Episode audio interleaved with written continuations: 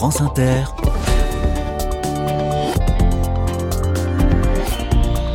Dorothée Barba. Bonjour à toutes, bonjour à tous. L'Aube est pleine de promesses. Nous passons la semaine dans le 10, département de l'Aube, en région Grand Est, du côté de Troyes. Aujourd'hui, nous parlons d'une invention qui vient en aide aux personnes handicapées, en l'occurrence pour les aider à ouvrir leurs portes. Et nous parlons aussi d'un lieu accueillant pour les personnes LGBT à Troyes. Autrement dit, il y a un point commun très important entre mes deux invités du jour, c'est l'inclusion. Pensez à tout le monde, tout simplement. Soyez les bienvenus. Carnet de campagne, le journal des solutions. La parole est à une inventeuse dans les carnets de campagne. Bonjour Anaïs Romaine.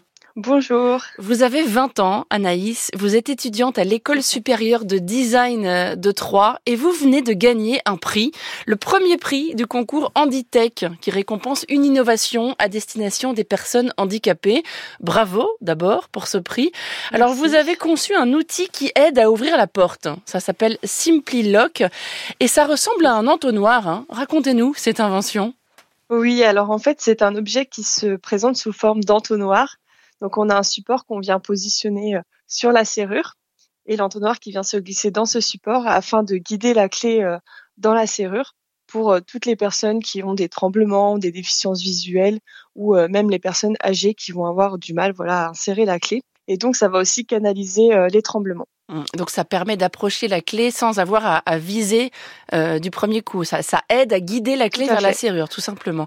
Si vous me ça. permettez cette remarque, euh, comme toutes les bonnes idées, c'est une idée toute simple. hein. On s'étonne presque de constater que ça n'existait pas déjà. Oui, tout à fait, c'est le retour que j'ai à chaque fois et euh, j'étais aussi étonnée euh, que ça n'existe pas encore. Combien de temps avez-vous mis pour passer de, de l'idée à l'objet? Euh, je dirais presque six mois, euh, parce que du coup, il y a eu toutes les phases de dessin, de maquette. euh, euh, il fallait recommencer parce que ça ne fonctionnait pas assez, euh, du prototype, de l'impression 3D, etc. Hum, Quelles erreurs avez-vous euh, corrigées, par exemple? Alors, par exemple, au tout début, l'entonnoir, il était en un seul morceau. Euh, J'avais pas du tout réfléchi au fait que ça ne pouvait pas tourner, du coup.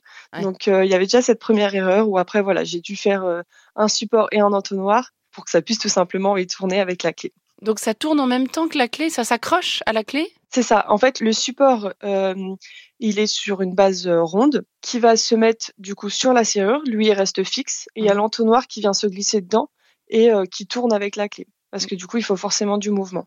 L'entonnoir fait-il la taille de la main ou la taille de la clé? Alors, le trou fait la taille de la clé, mais l'entonnoir, euh, le, le diamètre, fait la taille de la main. D'accord. Est-ce que je peux vous demander d'où est née cette idée? Est-ce qu'il y a une personne dans votre entourage que ça pourrait aider peut-être? Oui, tout à fait. Alors, euh, au départ, j'ai euh, voulu euh, travailler sur les tremblements parce que mon grand-père en a beaucoup, sans forcément avoir la maladie de Parkinson. Et ensuite, c'est en parlant d'entonnoir avec mon père cette fois-ci que l'idée a commencé à prendre vraiment la forme d'entonnoir. Donc, il est aussi assez fier de d'avoir contribué à l'idée. Et ensuite, j'ai réalisé que ça pouvait toucher beaucoup d'autres personnes. Par exemple Et c'est ce qui a plu aussi énormément au concours. Bah, par exemple, du coup, les personnes qui ont des troubles visuels, euh, des handicaps moteurs assez légers, et puis euh, tout simplement les, euh, les personnes euh, âgées euh, qui, euh, voilà, qui ont de moins en moins de force ou euh, qui vont quand même avoir des petits tremblements, etc.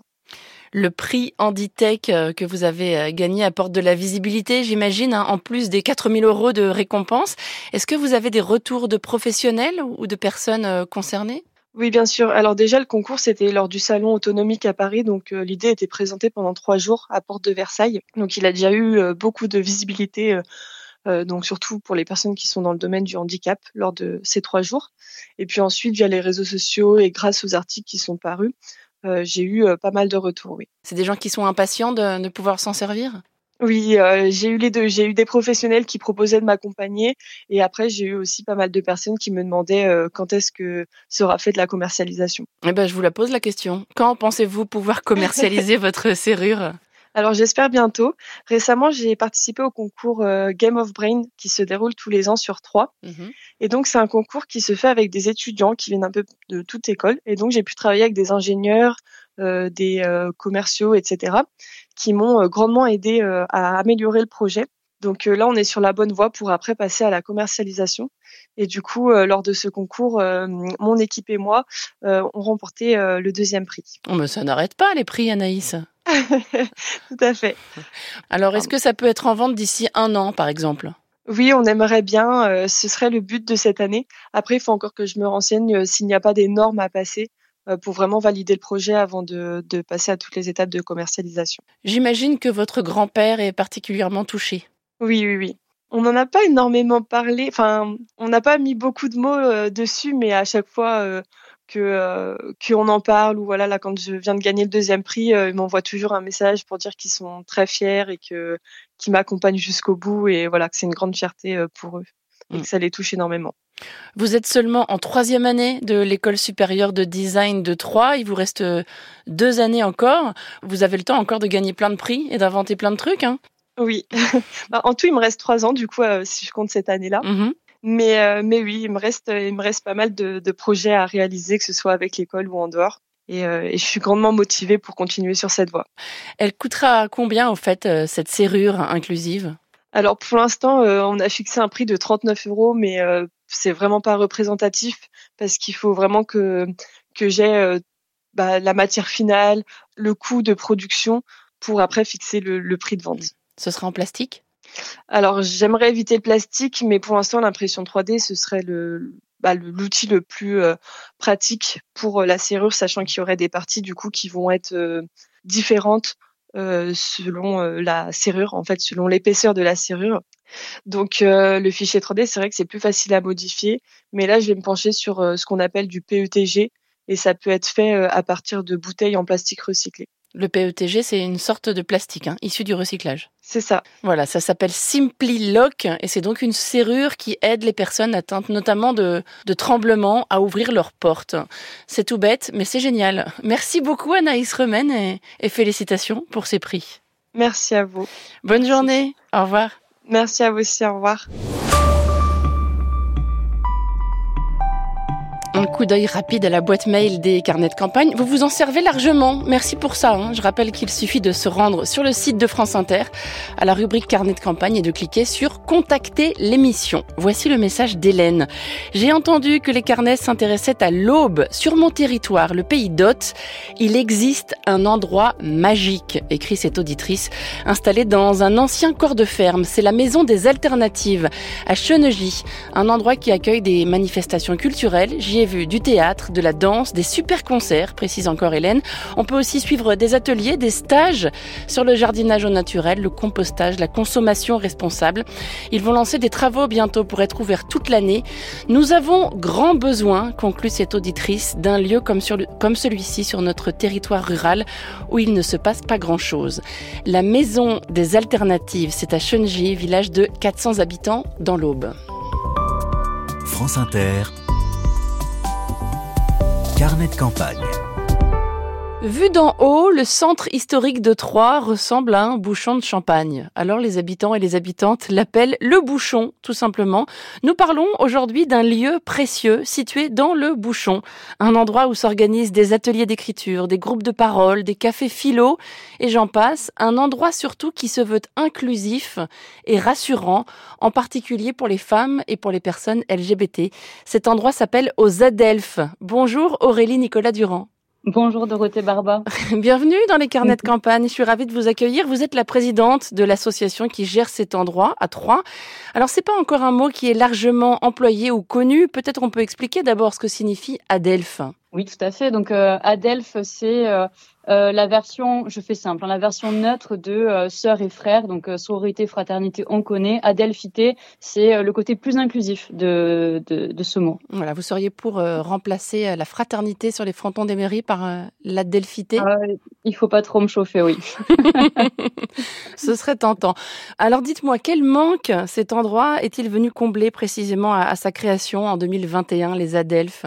On s'est rendu compte avec un groupe d'amis que euh, la ville de Troyes manquait cruellement d'un lieu de, rendez-vous et de, convergence un petit peu euh, pour les, euh, communautés précarisées, comme notamment la communauté LGBT, qui a plus. Donc effectivement, à Troyes, il n'y a pas d'endroit où on peut se, se retrouver quand on est une personne queer.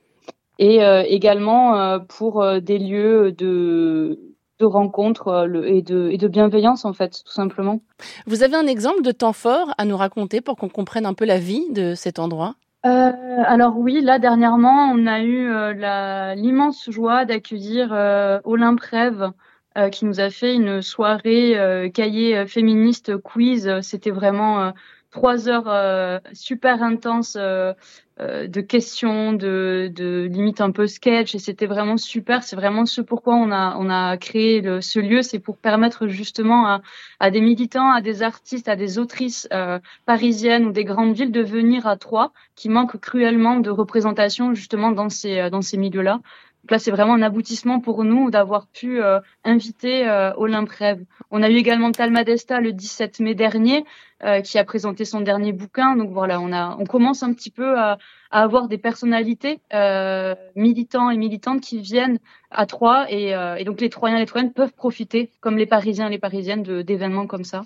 Avec Talma Desta, une soirée, j'imagine, consacrée aux transidentités. Tout à fait. Mm. Tout à fait. Alors vous organisez, je le disais, toutes sortes d'activités. J'ai vu dans votre programme des cours de yoga, des ateliers d'écriture, des soirées jeux, et j'ai vu aussi des arpentages. Alors là, je, je, ne vois pas du tout. Vous m'expliquez ce que c'est qu'un arpentage? C'est de la randonnée? Alors non, pas, pas, du tout. Un arpentage, en fait, c'est euh, un moyen euh, d'éduc pop. Euh, moi, je suis prof, donc ça me parle énormément. Euh, c'est un moyen de, de pouvoir lire un bouquin en un temps très limité où en fait on va prendre un tout petit roman ou un petit essai. Euh, là dernièrement c'était euh, Les Orageuses de Marcia Burnier et euh, chaque euh, participant et participante avait un chapitre. Il fallait le lire et résumer ce qu'on a compris du chapitre et comme ça en partageant on a tous lu un bouquin ensemble. Ah, c'est voilà. génial, on le lit tous et toutes ensemble. Ça tout me fait, fait penser un peu à Fahrenheit 451. Si tout le monde apprend oui. par cœur les livres, on ne les oubliera jamais. Tout à fait. Qu'est-ce que ça vous apporte à vous, personnellement, cet engagement associatif, Aurélie? Euh, Personnellement, moi, je pense beaucoup à la jeune, euh, la jeune ado euh, et la jeune adulte euh, que j'ai été, qui aurait adoré euh, avoir un lieu comme ça en grandissant, en fait, de pouvoir me sentir à ma place, de pouvoir créer des choses avec des gens qui me ressemblent, confronter aussi différentes opinions. C'est vraiment, je pense vraiment à l'enfant, à l'adolescent que j'ai été, et aussi là à la future maman adulte que je suis en train de devenir, et ça me rend vraiment très fière de pouvoir participer à tout ça. Alors il y a peut-être des, des, habitants et habitantes de Troyes qui nous écoutent et qui ont envie de rejoindre vos rangs. Est-ce que vous avez besoin de bénévoles supplémentaires? Oui, on a toujours besoin de, de bénévoles et euh, d'adhésion surtout pour que le lieu euh, vive. Donc euh, si il y a des petites oreilles troyennes qui traînent sur France Inter, c'est possible. N'hésitez pas, ouais, pas à pousser la porte des Adelphes ou à nous écrire. On est assez réactifs et réactifs sur les réseaux sociaux, donc faut pas hésiter. Quels sont les projets pour la suite? Euh, donc on va avoir un mois de décembre assez chargé. Euh, on va faire beaucoup de marchés de Noël où on va laisser la place à des associations troyennes euh, pour leur permettre de vendre leur, leur artisanat. Euh, on va également avoir une soirée euh, tatouage avec des jeunes tatoueurs troyens au profit d'une association troyenne également. Donc voilà, et après on a toujours nos, nos ateliers yoga, écriture, théâtre, arpentage, etc. Moi, je m'inscris pour l'arpentage. J'adore cette ah, idée. Avec grand plaisir. avec grand plaisir. Ça s'appelle Aux Adelphes et c'est donc au cœur de Troyes, dans le quartier du Bouchon. Et on trouvera un lien, bien sûr, vers votre site à la page de l'émission. Merci beaucoup, Aurélie, Nicolas, Durand, et bonne journée à vous. Merci à vous aussi, Dorothée Barba.